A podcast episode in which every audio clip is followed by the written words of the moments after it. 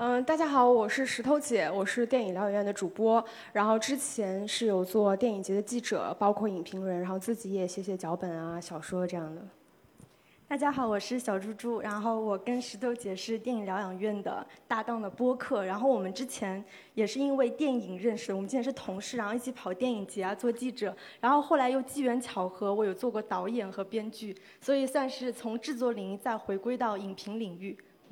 嗯，然后因为我们今天其实讲的话题是偏女性的，然后我也看了一下，现场一共是有五位男士，我就在我们开始讲座之前想问一下，现场男士有自己来的吗？就有不是跟女朋友或者是老婆来的吗？啊，只有一两位，两位，嗯，三位，哎，可以啊。因为，因为其实我觉得大家可能想象不到，我记得我们呃上次上影节期间，我们跟一个哥斯达黎加的女导演，当时她拍两个弗里达，那个也是一部关于女性主义的电影。然后我们当时也跟她采访，然后采访的时候我们也介绍说，我们两个其实就是独立的女性影评人。然后她当时说了一句让我们觉得非常有意思的话，她说：“我们女性要团结。”对，因为她非常激动，呃，就是去年上影节的时候她来上海，然后她其实安排专访的那个人数特别有限，但是她就愿意接受我们的采访。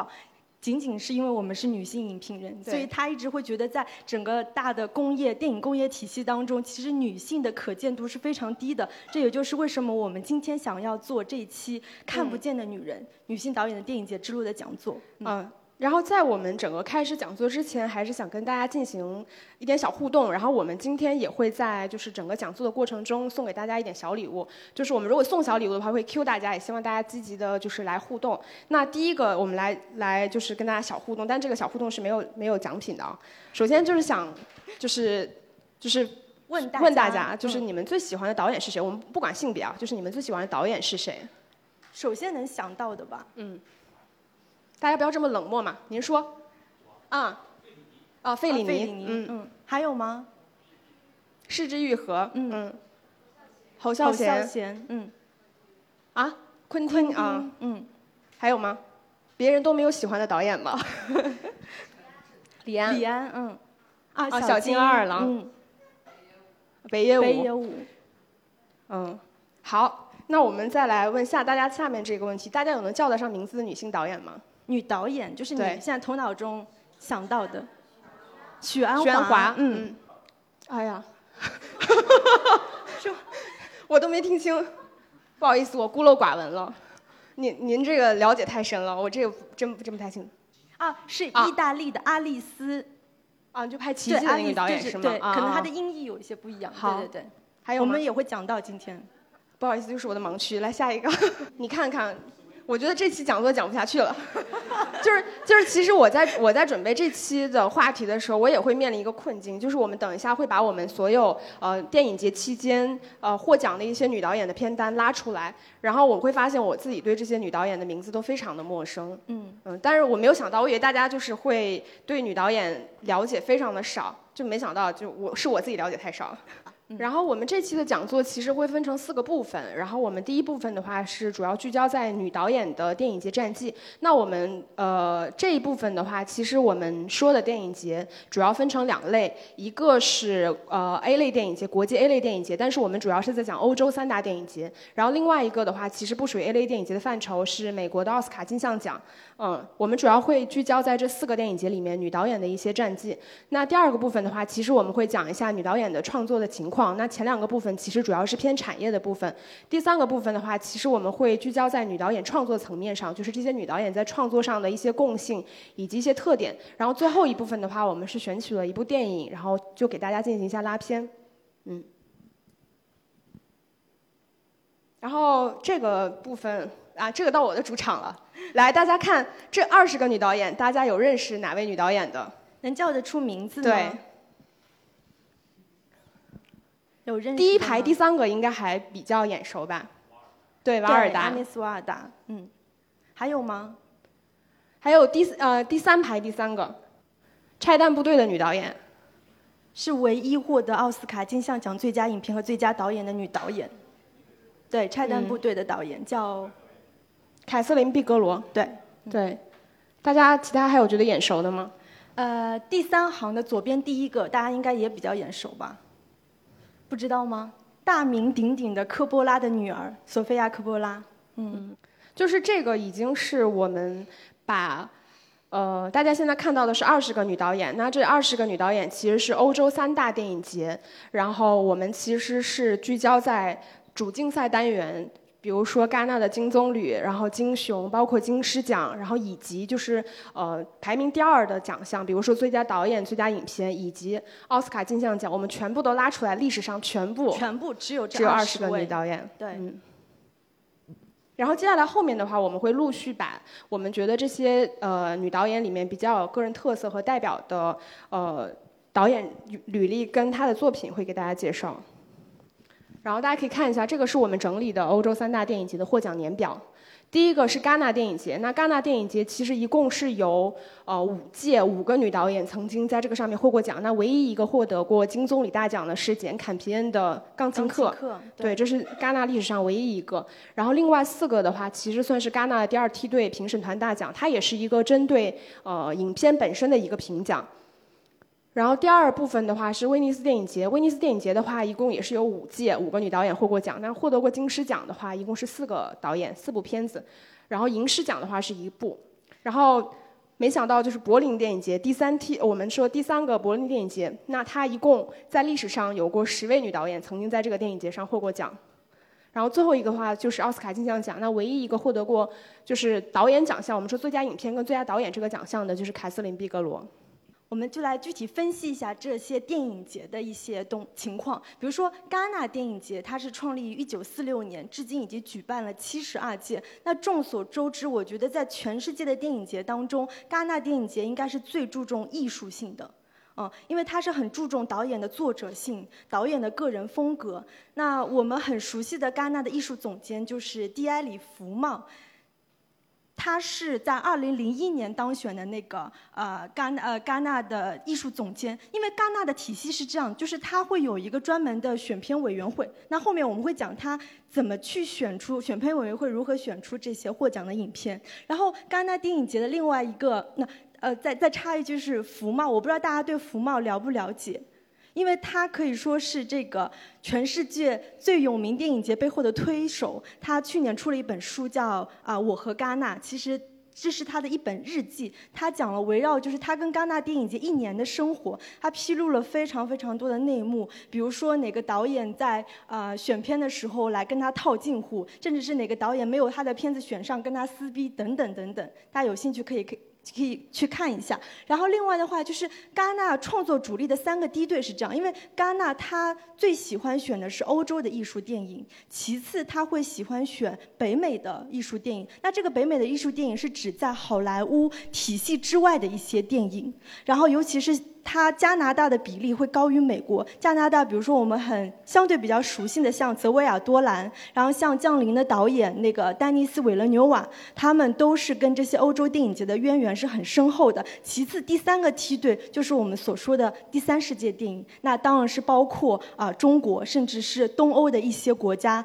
罗马尼亚啊、匈牙利等等，然后还有非洲啊，然后东南亚都属于第三梯队。就是我们为什么会给大家介绍电影节的部分，就是也是希望说我们在介绍电影节，包括电影不同的电影节他们的选片体制的时候，大家也可以回想一下我们刚才在聊到的，为什么戛纳的电影节金棕榈只有过一个，然后包括为什么柏林电影节是能有十个女导演在上面拿拿到奖项，我觉得这个是我们去介绍这些电影节一些独特背景的原因。那我们接下来介介绍一下威尼斯电影节。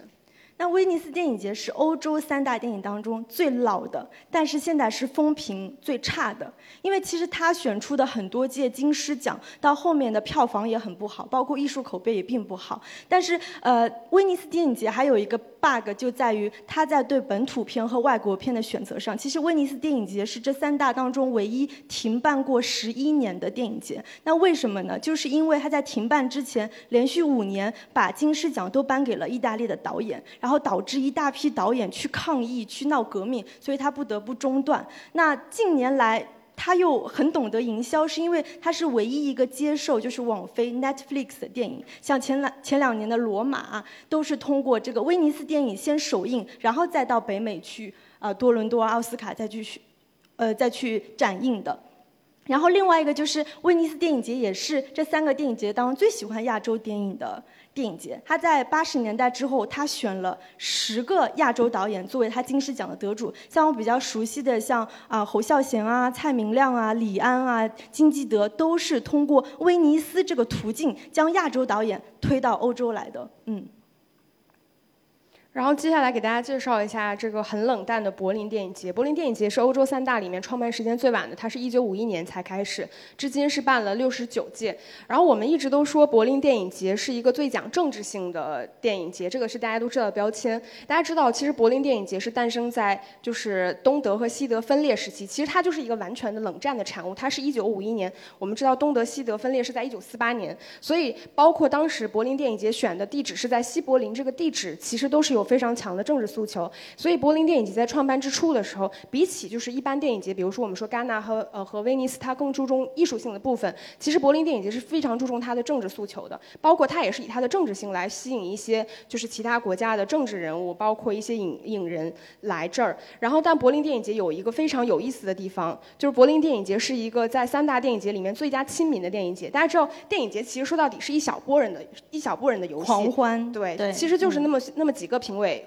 选出来的，但是柏林电影节在创办之初，它一九五一年到一九五五年之间，所有的奖项全部都是普通民众观影之后票选出来的。它是在一九五六年之后才把从从普通影迷票选改为了评审团去评选。包括我们看到了柏林电影节，它整个的女导演的呃比例是非常高的。呃，这个我们在后面我们也会提为什么它的女导演会这么高。然后大家知道，就是柏林电影节目前是全世界规模最大的电影节。它的观影人次每年要超过五十五万，这个是其他所有电影节就难以企及的数字。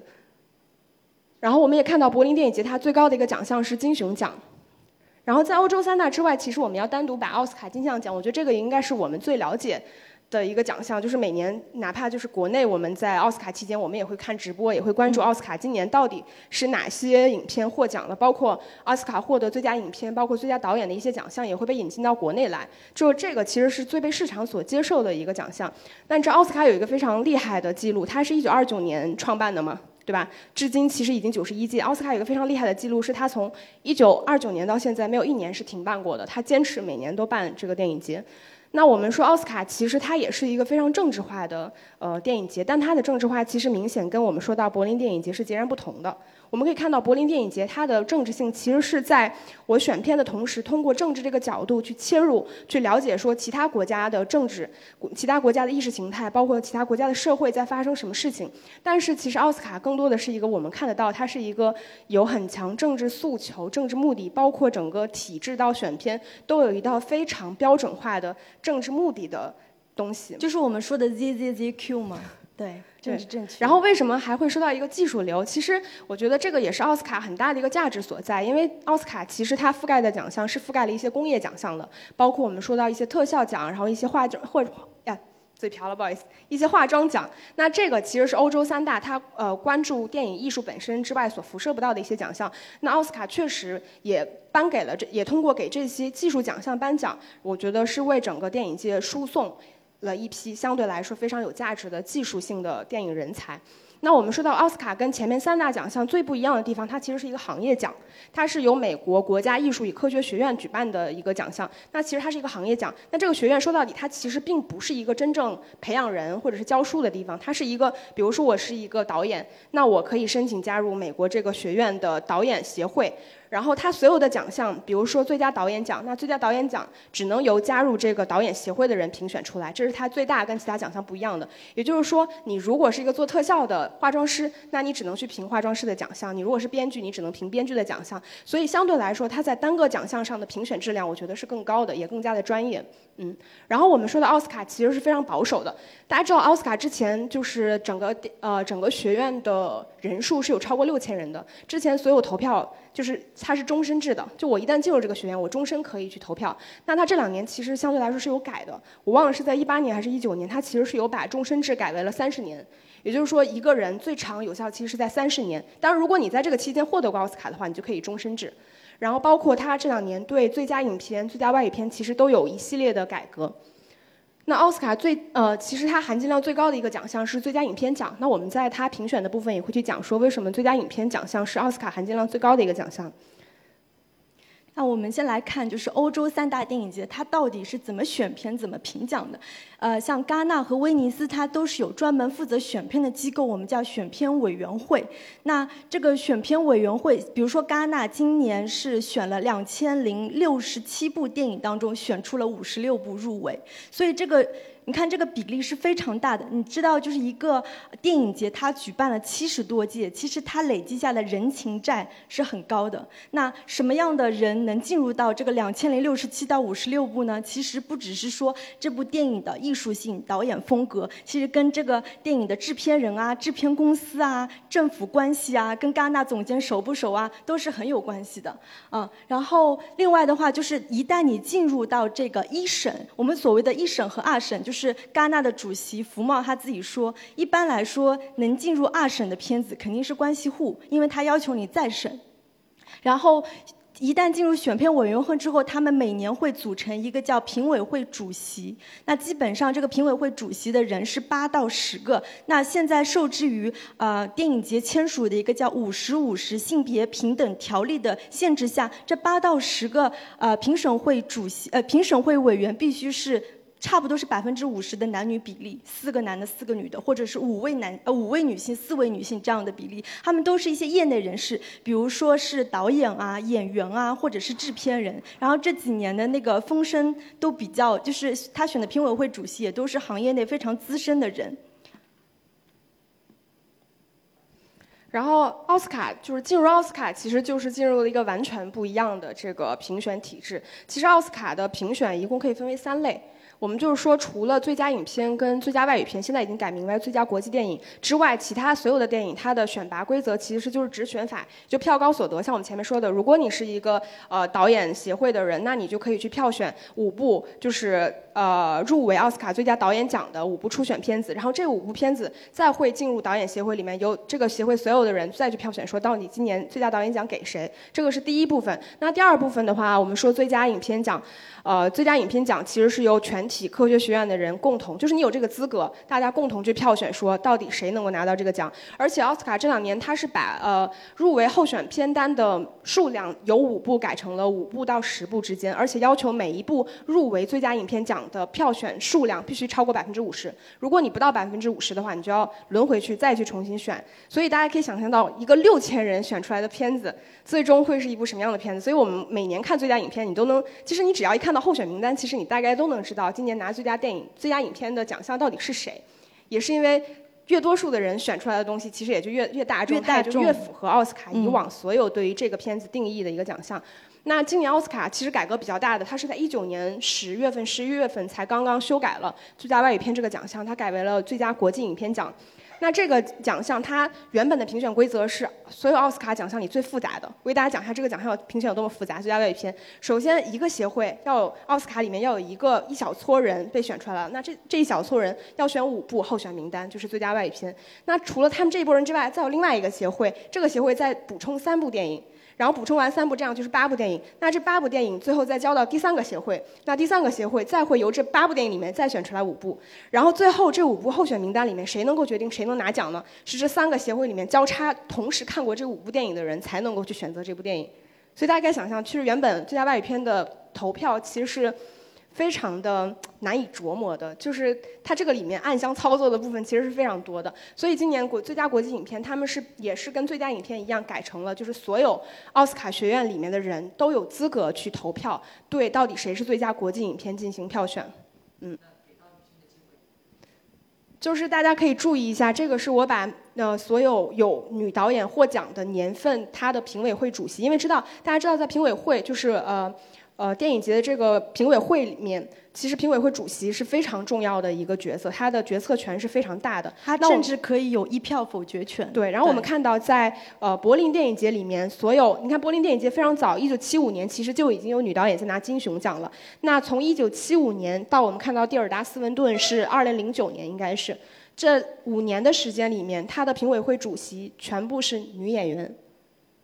大家可以看到，其实评委会主席是女演员。跟女导演能拿奖是一个很重要的理由，包括她会是一个非常大的推手。那但是真正在所有电影节里面，我们说对电影节影响最大或者权力最大的人是谁？其实是艺术总监。艺术总监，对，就是一个电影节，它的艺术总监其实是。他带领他的人来决定说我们今年评委会的成员选择谁，所以当他选择了我以这些女明星作为我评委会主席的时候，他就已经确定了这些女明星会把更多的女导演推上来。这个其实是我们可见柏林电影节非常重要的一个。呃，能够有更多女导演拿奖的一个很重要的原因。然后我们可以注意一下，柏林电影节的艺术总监叫迪特·科斯里克，这个人他是从2009年到19年，然后是担任柏林电影节的这个艺术总监。那柏林电影节其实在今年已经就是他已经下岗了，就是他已经就是呃卸任了。然后其实在他之后呢，我们看到今年柏林有一个非常大的变动，是他采取了一个相当于是双艺术总监、双总监的制度。这个呃，第一个是艺术总监那，这个是一个男性。然后第二个我们看到有一个，这个是看不太清，这个是一个运营总监，这个女性，这是一个女性。这个她她是呃欧洲三大电影节里面唯一一个，也是有史以来第一个呃艺术节的这种呃电影节的掌门人的角色，也是第一个，而她性的角色，而她是她把自己选上去的。他是他他自己把他自己选上去的。然后我们同样在看这个戛纳电影节和威尼斯电影节，其实我们就能看到，就是在这里评委会主席其实跟对女导演的作品的推手力，其实相对来说会弱很多，并没有非常强的直接关联性。唯一一个就是我们说过以钢琴课获得过唯一金棕榈的这个简·坎皮恩，他是某一年的评委会主席，然后他在那一年力主把前面那位提到的《奇迹》这部片子，爱丽丝的那个对不呃洛尔瓦彻他的翻译对，就是因为其实。洛尔瓦彻奇迹是他的第二部长片，也就是他，她是一个一九八二年的很年轻的女导演，但当时简坎皮恩正好是那届的主席，所以当时在对这个呃爱丽丝推上去的推动之路，它是起到非常重要的作用的。嗯，然后这个地方我们为什么把一个男性的导演，大家非常熟悉的昆汀塔伦蒂诺放上来？大家可以大家知道那一年获得金狮奖的是索菲亚科波拉。大家知道这两者之间有什么关联性吗？索菲亚·科波拉获得金狮奖，跟昆汀是那一年的评委会主席。他前女对对对，现在已经是前女友了，但当时是女朋友。对，当时是他女朋友。对，因为我不知道大家有没有看过那部，就是在某处。其实索菲亚·科波拉的在某处，我觉得真的拍得很一般。所以当时他得金狮奖的时候，大家的争议是非常大的。就是一定要论索菲亚·科波拉的作品，我觉得他的前作就是《迷失东京》，明显是拍得更好的。嗯嗯。所以当年也是就是被人无无数吐槽的昆汀，嗯，然后大家可以再仔细看一下这个电影里面，就是获得戛纳跟威尼斯的导演，以及跟柏林获得柏林的女导演之间，大概看一下，大家不知道大家会不会有这样的感觉？其实获得柏林电影节的女导演，对我们来说相对来说是更陌生的，就是没有什么特别让我们除了所那个米娅汉斯洛夫是比较我们耳熟能详的，其实大多数的导演对我们来说名字是比较陌生的。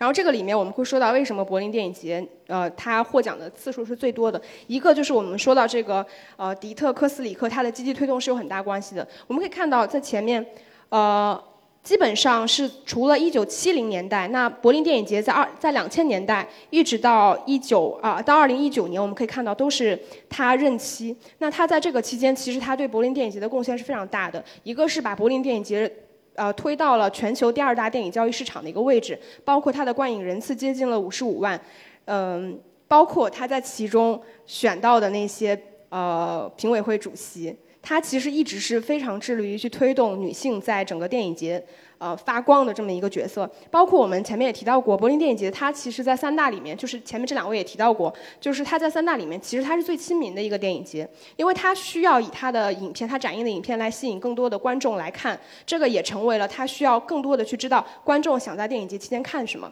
其实我们这么说可能有点不太合适，但是女性导演在看什么，女性导演在拍什么，他们在想什么，其实对大家来说，不论是男性还是女性，某种程度上其实带有一定猎奇意味的，大家其实是会感到好奇的。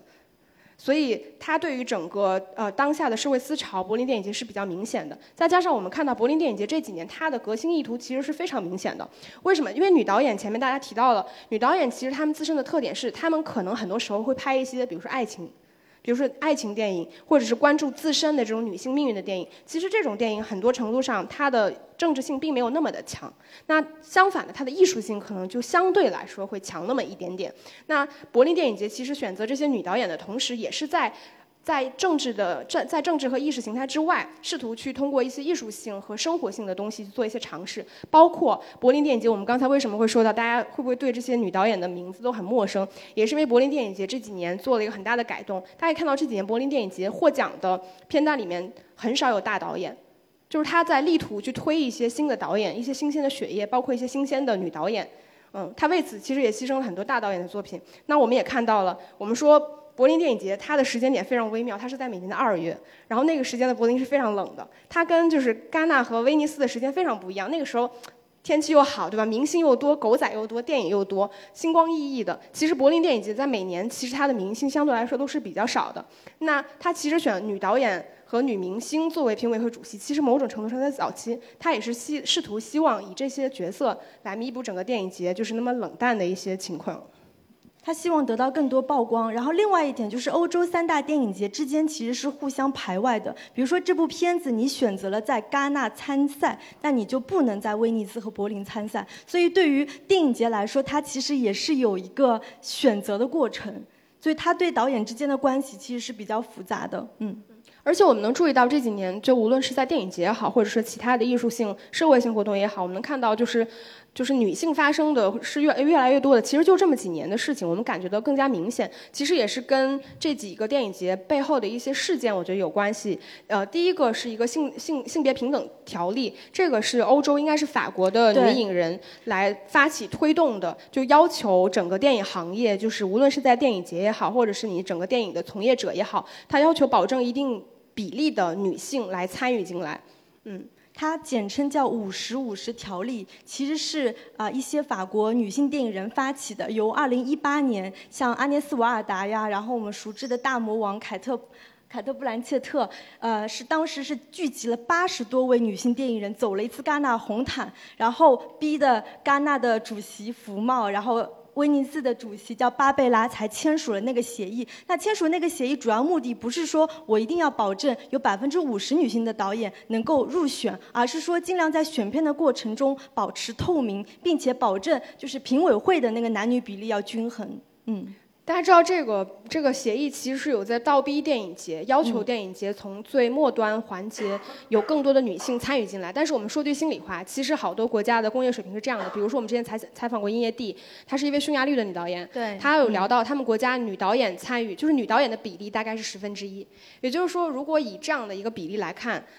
一个国家只有十分之一的女导演拍出来的片子，跟剩下百分之九十的男性同样送到电影节去，就不要说送到电影节了，大家来看到底哪一个群体能够更有可能出现一些好的电影？其实明显是男性群体。所以当电影节硬性的要求说，就是倒逼嘛，硬性要求电影节你有相同比例的男性片子跟女性片子同样参与进来，其实站在电影节的层面上，它可能没有那么公平。因为如果我把没有那么高质量的女性电影选进来，会拉低整个当年所有电影节的这个片子的质量。其实对于观众来说也是一种损伤。就是聊到这个地方，其实蛮想蛮好奇，大家觉得这种这个规则是合理的吗？就是以倒逼电影节的方式，要保证百分之五十五十的男女比例入选呢？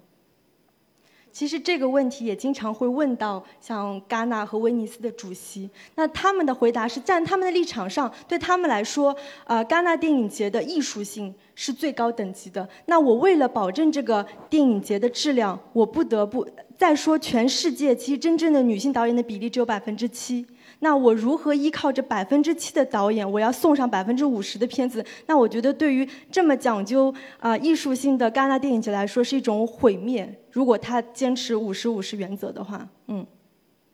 其实我自己的观点是这样的，我我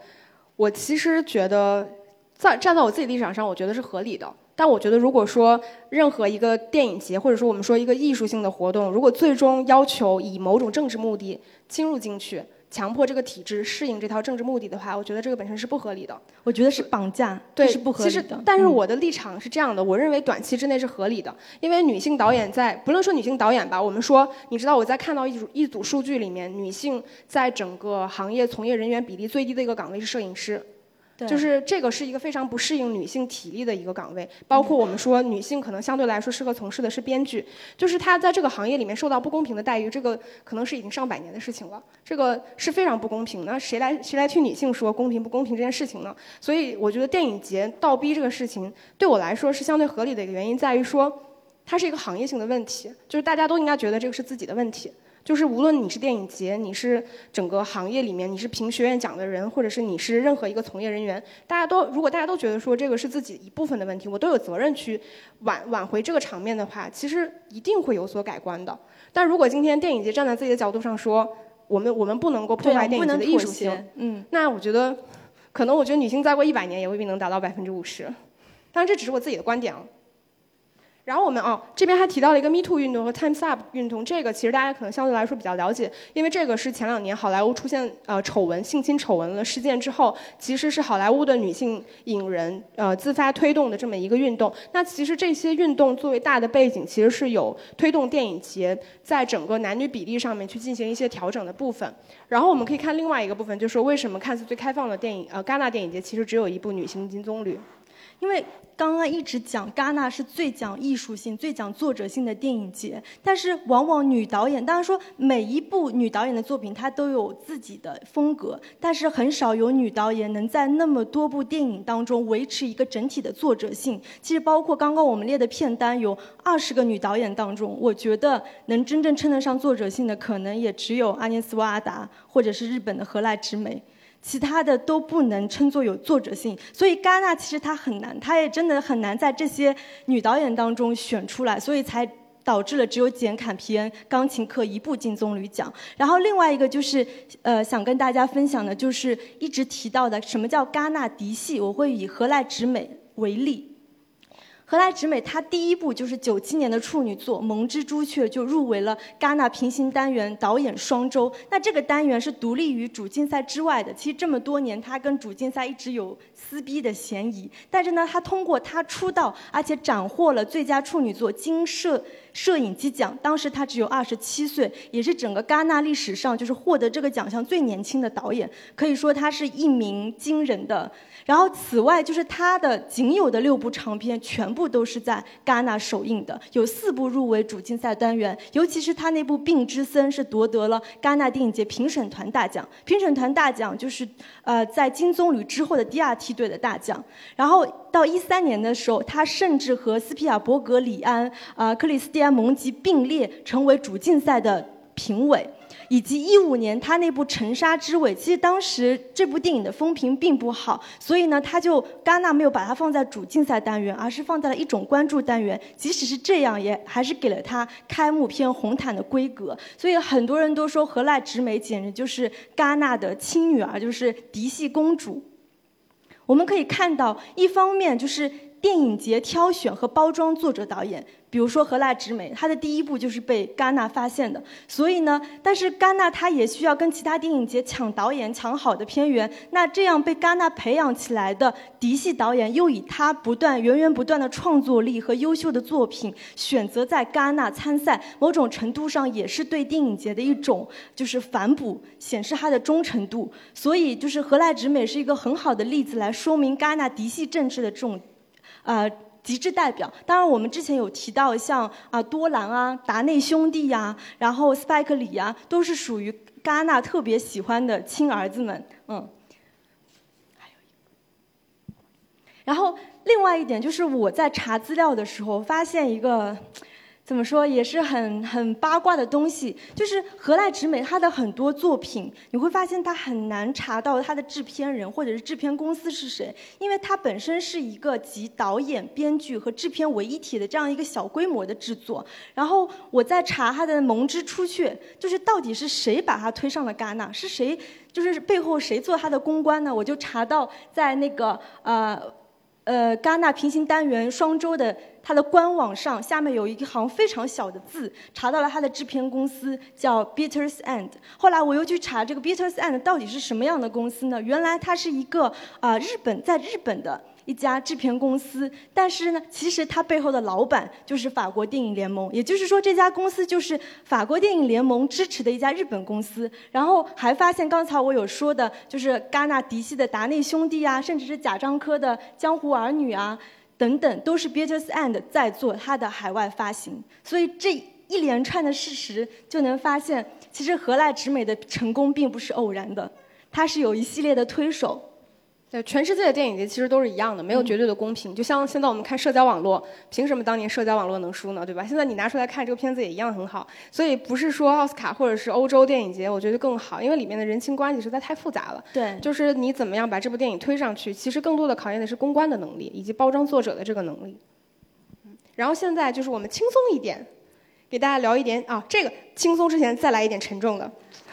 就是我们来看一下，就是这个是我们在欧洲视觉艺术中心找到的一组数据，大家可以看一下，就是各个国家男女导演的一个比例，呃，以及他们能够获得这个国家资助的这个比例。那我们在第一张图里面能看到，其实这八个国家女导演的呃平均从业的比例大概只占百分之二十四，其中最高的是瑞典，占占到了百分之三十六。那我们看到第二个各国资金资助，因为大家知道拍电影是一个烧钱的东西，你要有钱才能拍。那所以我们看到第二个里面，就是女导演平均受资助的比例只有百分之二十二点八，也就是说男性就占到百分之八十七点五。呃，其中最高受到资助的是瑞典百分之三十四，但我们万万没想到，就是最低的是意大利。意大利，对，意大利作为一个有威尼斯电影节以及一个这样非常对电影大国，就是原来的电影大国，然后就是居然只有百分之十二。然后你会发现法国的比例也不高，就我们想象中的西欧国家，法国和意大利竟然它的女性导演的创作环境都不如东欧和北欧。嗯，我觉得是在拿资金资国家资助这一块儿吧，会相对来说有一点差别。那我们现在就进入到非常轻松的一趴八卦，然后我们来进入到八卦，因为我们知道世界上只有两种人，男人和女人。然后，所以就是我们今天既然讲到了女导演嘛，对吧？那我们就讲要要讲一下跟女导演有关的男人，对，就是我们现在就来聊一聊女导演背后的男人。男人们，就是大家可以猜一猜啊，跟凯瑟琳·毕格罗，也就是《拆弹部队》的女导演有关联的一个男性影人是谁？Yes，对，他是詹姆斯·卡梅隆的前妻，对，所以当年他还是跟当年他的那个《拆弹部队》还是跟卡神的《阿凡达》同时入围的奥斯卡。但是拍这个片子时，他们其实已经离婚了。然后我们再来看第二个，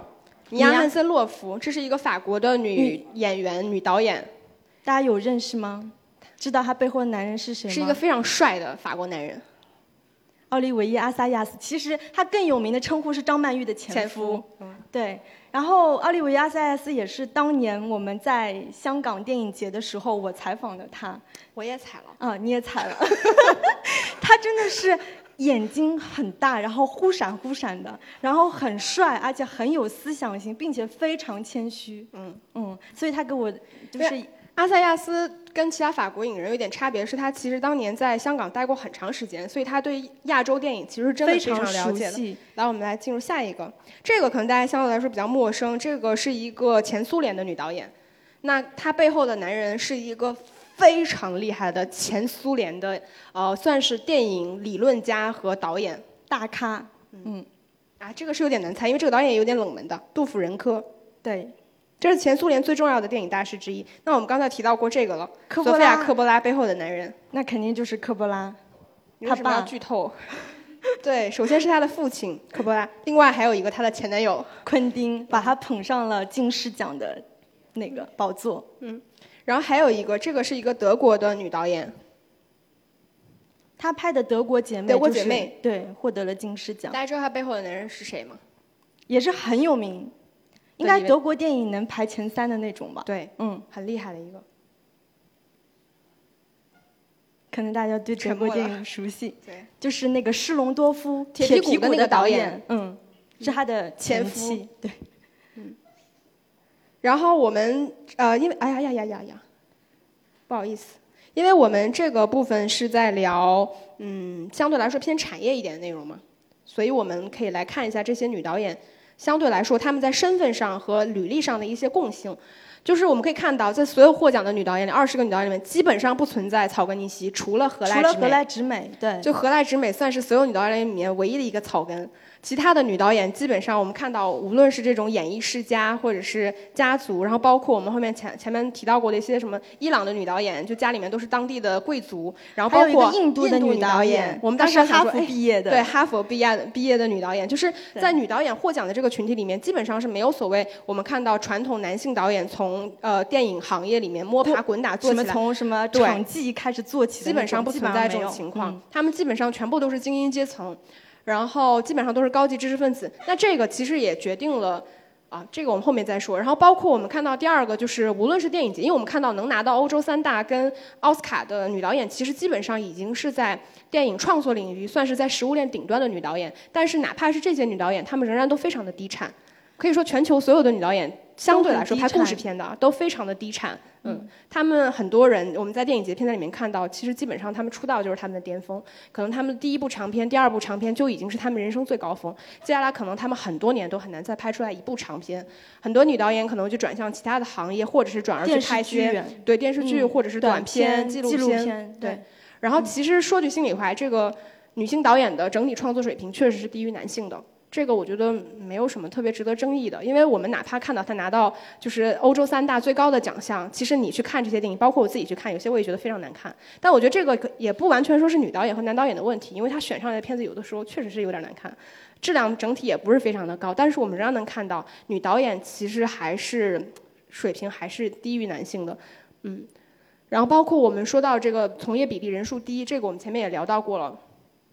然后但是我们提到一下，就是这个。这个也音乐帝也是某一年拿金熊奖的女导演。我们在跟她聊到的时候，其实我们当时说句心里话，我们可能在问她这个问题的时候是带有一些预设性的。我们在问她说，匈牙利的女导演的生存状况是怎么样的？然后当时她跟我们答案说，她其实并没有觉得说匈牙利的女导演生存状况比男导演难到什么程度。她说其实难，大家都难。女导演难的地方是在于说，像她这样规模的一些大体量、大制作的电影，其实融资是非常困难的。可能她。光融资的部分就要融个三五年，然后才能拍片。那你拍完了一部电影之后，其实你再到下一部电影融资是非常非常困难的。这个其实可能才是女导演。的一个比较大的宿命，所以我们看到很多女导演拍完第一部长片之后，都很难再有后续的作品了。嗯，包括我们另外一个采访过的波兰导演，嗯，就是安格涅斯卡·霍兰。嗯，当当时我们采访他的时候，我问他一个，也是问他一个问题，我说：“你觉得在波兰女导演的创作环境好吗？你们好拿资金吗？”结果他的回答是。他觉得还好，现在在波兰拍片的基本上女导演都是他家族里面的人，然后他们近些年都有新片产生。嗯，按照这阿格涅斯卡跟呃波兰斯基、基基耶洛夫斯基，sorry sorry，然后以及瓦伊达关系都非常的好。对，嗯，也是一个就是演艺世家出来的女导演。嗯嗯，然后其实我们说女导演低产，我觉得还是要把它当成一个。产业链来看，就是从教育环节，就哪怕我们看国内的整个教育环境，就是女女导演，就是女导演专业的女学生和男学生的比例，其实差别并没有那么的那么的夸张。大多数五五分。对，基本上大家也都是能毕业的，所以其实，在教育这个环节上，我觉得女性并没有输。其实我觉得真正输都是在行业，就是你进入这个行业之后，你才开始会出现很大的困难，就是我们提到的融资非常的困难，包括它的拍片等待期其实非常长的。这个也是我们拿到的一组一组数据。我们可以看到，就是这个欧洲，这还是一个欧洲的这个基金会资助的项目里面，其实能超过五五百五十万，呃，这应该是欧元的这个比例，男性就是大家都同样有资格啊，男性能拿到这个比例的有百分之二十五，但是女性只有百分之九，所以女性相对来说，我们也看到女性在整个工业里边，就比如说我们要拍一些商业片，其实女性也是更难去拿到一些钱去拍一些对，深入到这个整个工业里面去的。然后这个又是我们看到的一组就是数据，就是到底什么能够影响女导演去拍片？那这个他调研的结果其实也全部都是针对女导演的。那我们看到最多的其实就是在融资的困难，有百分之八十一的女导演全都表示说融资非常的难。然后其中还有一个非常有意思的就是我们看倒数第三个，其实好多女导演也会受这个家庭因素的影响。对。因为我这个报告的另外几页的数据就是采访，就是呃女导演你在生第一个孩子的时候会中断你的这个导演事业吗？也是有超过百分之七十的女导演回答。他们的演艺事业都有因为跟生育和家庭中断。哎，老师不好意思，黑屏嘞。哦，好了好了。好，然后我们接下来的话会稍微有趣一点，我们会开始放一些电影的片段。嗯。然后，因为这个部分其实我们还是聚焦在女导演的人生故事，然后包括他们一些作品。因为前面我们聊了很多很空泛的东西，其实我们并不知道说女导演到底在拍什么，女导演她们的风格是什么样子，对她们的视角到底跟男性有什么差别？那我们会先从就是三位法国女导演开始，因为刚才我们列的这个二十个女导演当中，会发现。法国女导演的比例还是比较高的，她有三位法国女导演，然后第一位就是我们很熟悉的阿涅斯·瓦尔达，那被称作叫新浪潮的祖母。其实当时新浪潮不是分手册派和左岸派嘛？那瓦尔达其实是属于左岸派的。然后她的第一部长片就是1955年拍的《短脚情事》，可以说是口碑当时非常好，但是后来因为票房失利之后呢？他没有钱，他筹不到就是拍第二部长片的机会，所以他一直等待了七年，才拍了他那部啊最有名的代表作，就是五至七十的克莱奥。然后当时还有个很有趣的故事，就是他在筹五至七十克莱奥资金的时候，制片人就跟他说：“你看戈达尔拍那个精疲力竭，只用了两千万旧法郎。”嗯，然后你看那个雅克德米，你的男朋友拍那个罗拉只用了两千三百万的旧法郎，所以你现在跟我说你要拍五至七十的克莱奥，你的。资金只能低于两千万旧法郎，所以当时他想怎么办呢？我要拍个什么样的片？就是预算这么有限，他就决定，那我就不要什么旅行酒店，我就拍一个巴黎女人，就在巴黎女人在巴黎的一天，这样我场景又少，又不用换服装，然后又没有住酒店，所以一切的预算就给压下来了。他被，等会儿我们就会看那个五至呃七十克莱奥的一个片段。嗯，然后这个《天涯沦落女》是拿威尼斯电影节金狮奖的一部作品，然后《五至七十》其实是他另外一部作品。然后我们看这个这两个片段的时候，应该是三个片段，对吧？对，三个片段嗯的时候可以注意一下这整个呃里面他是怎么去拍女性运动的。老师，麻烦关下灯。这个是《天涯沦落女》的一个片段，《天涯沦落女》是她一九八五年的时候拍的。那这个沦落女其实。在法语叫 vagabond，它的意思就是一个女流浪汉。大家可以注意她的镜头运动的方向。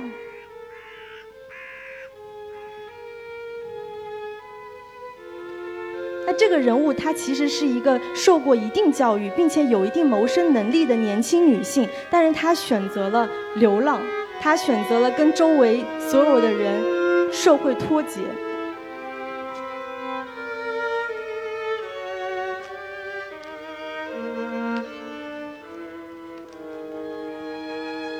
大家有发现它的镜头运动方向有什么相对不一样的地方吗？它是从右到左。其实这部《天涯沦落女》它拍摄了很多她步行行进的片段，它都是用一段段平移镜头，而且每次都是从右到左。那瓦尔达在她，呃，阿涅斯瓦尔达在他自己的采访当中说，因为在法国的呃文化当中，我们的阅读习惯是从左到右，所以当他拍这个。Vagabond 的时候，他就选择所有的平移镜头都是从右到左，来显示他的这种叛逆。然后这段也是。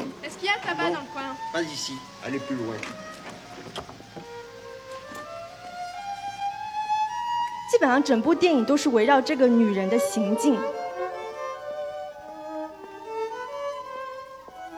其实这跟当时，因为这部片子是一九八五年拍的嘛，跟当时法国的整个社会思潮，就是这种流浪、这种孤独与社会脱节那种反抗精神很有关系。其实阿涅斯·瓦尔达的很多片子，我觉得不女权，但是这部片子拿到金狮奖，却是她那么多片子当中最女权、最女性主义的一部片子。